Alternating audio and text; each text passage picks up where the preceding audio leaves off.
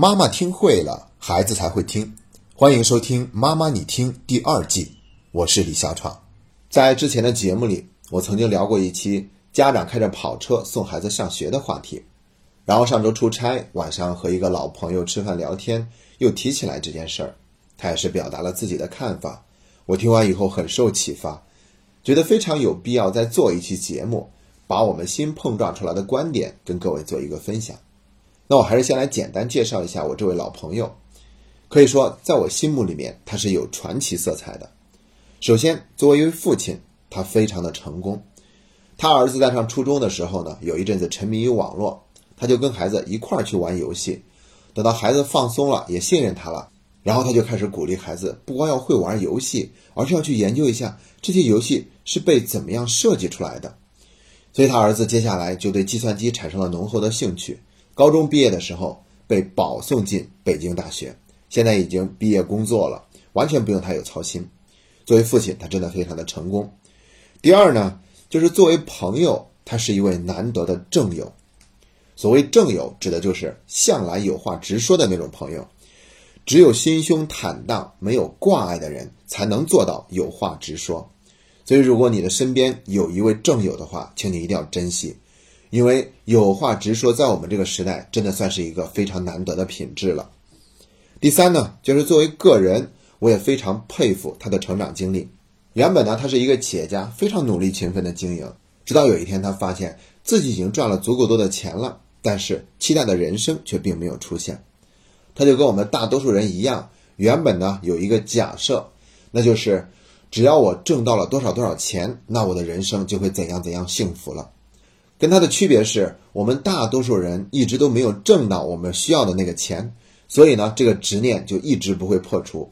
而他呢，是真的挣到了那么多，却发现自己的人生并没有变得更加的精彩，反倒是增添了更多的困惑。所以他就明白了，那钱并不能保证自己过得更加的幸福，也不能给自己的生命带来更高的品质。所以呢，他就明白了，仅仅靠钱未必能给自己带来更多的幸福。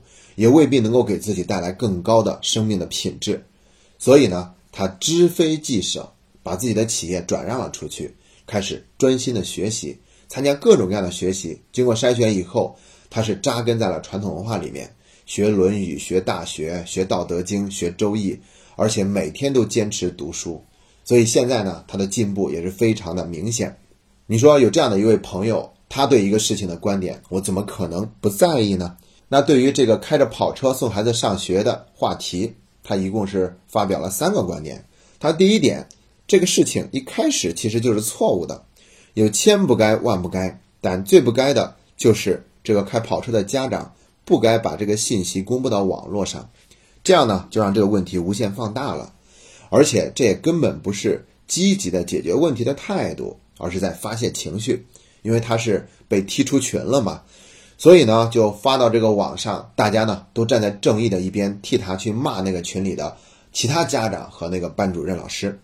那这样做的话，有点像我们古人所说的“使人为小人，使己为君子”。那这样的事儿我们不能干，因为这就跟决裂的态度没什么两样了。我们可以设想一下，这孩子接下来还怎么在这个学校上学？就算是校领导出面主持公道，毕竟不管怎么样。当初这个家长都不应该被踢出群嘛，但是就算是主持公道，这个梁子也已经结下了。那么多的网友都在网上去骂那个老师和其他随声附和的家长，你想想那些被骂的人心里是什么感受？恐怕会有不少的怨气，而且最终这些怨气的承载者还是自己的孩子。就算是这个家长让孩子换一个班，估计也不会好到哪里去。本来呢。开个跑车也不至于让孩子的身份如此的特殊化，但是从此以后，跑车就会成了这个孩子身上的一个标签儿。即便是给他转学，估计这个标签儿也很难丢掉。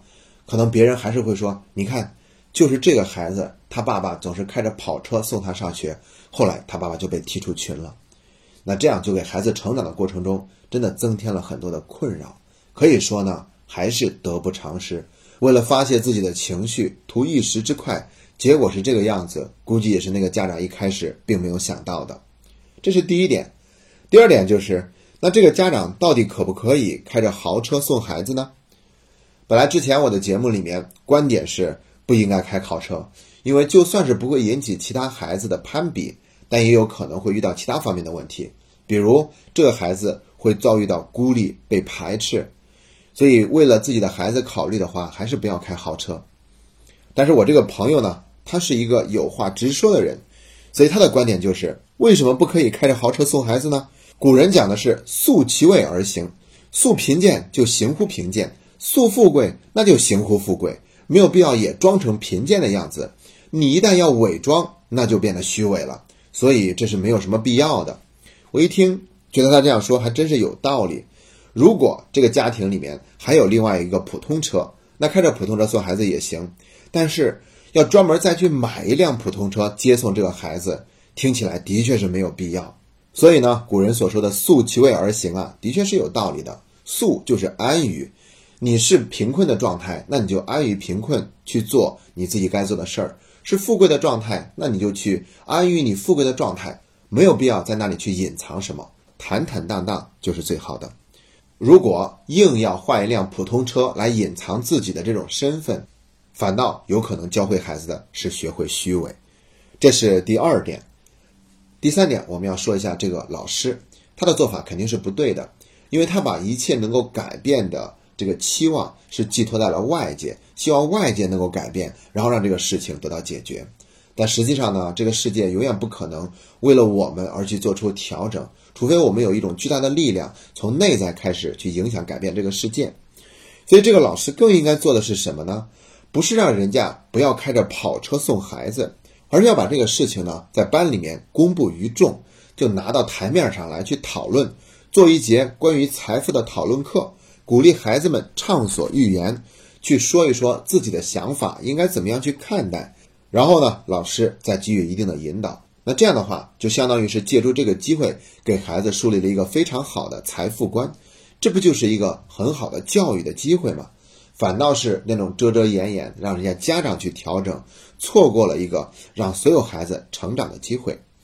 你看古人关于这方面呢，也都给过我们很多的建议。那你像在《论语》里面就有这样非常精彩的观点。有一天是子贡问孔子说：“贫而无谄，富而无骄，何如？”意思是说，贫困但从来不会去谄媚别人，富有的时候。也不会在别人面前得意洋洋，以为自己很了不起、很骄傲。那这样的人怎么样呢？孔子是这样回答的：“他说，未若贫而乐，富而好礼者也。”孔子的意思是说，已经很好了，但还不尽然。他还是不如那些贫穷却能够安贫乐道、富裕却还是知书达理的人更好啊。那你看，虽然《论语》是两千多年前的著作，但其实对于我们今天也是同样适用的。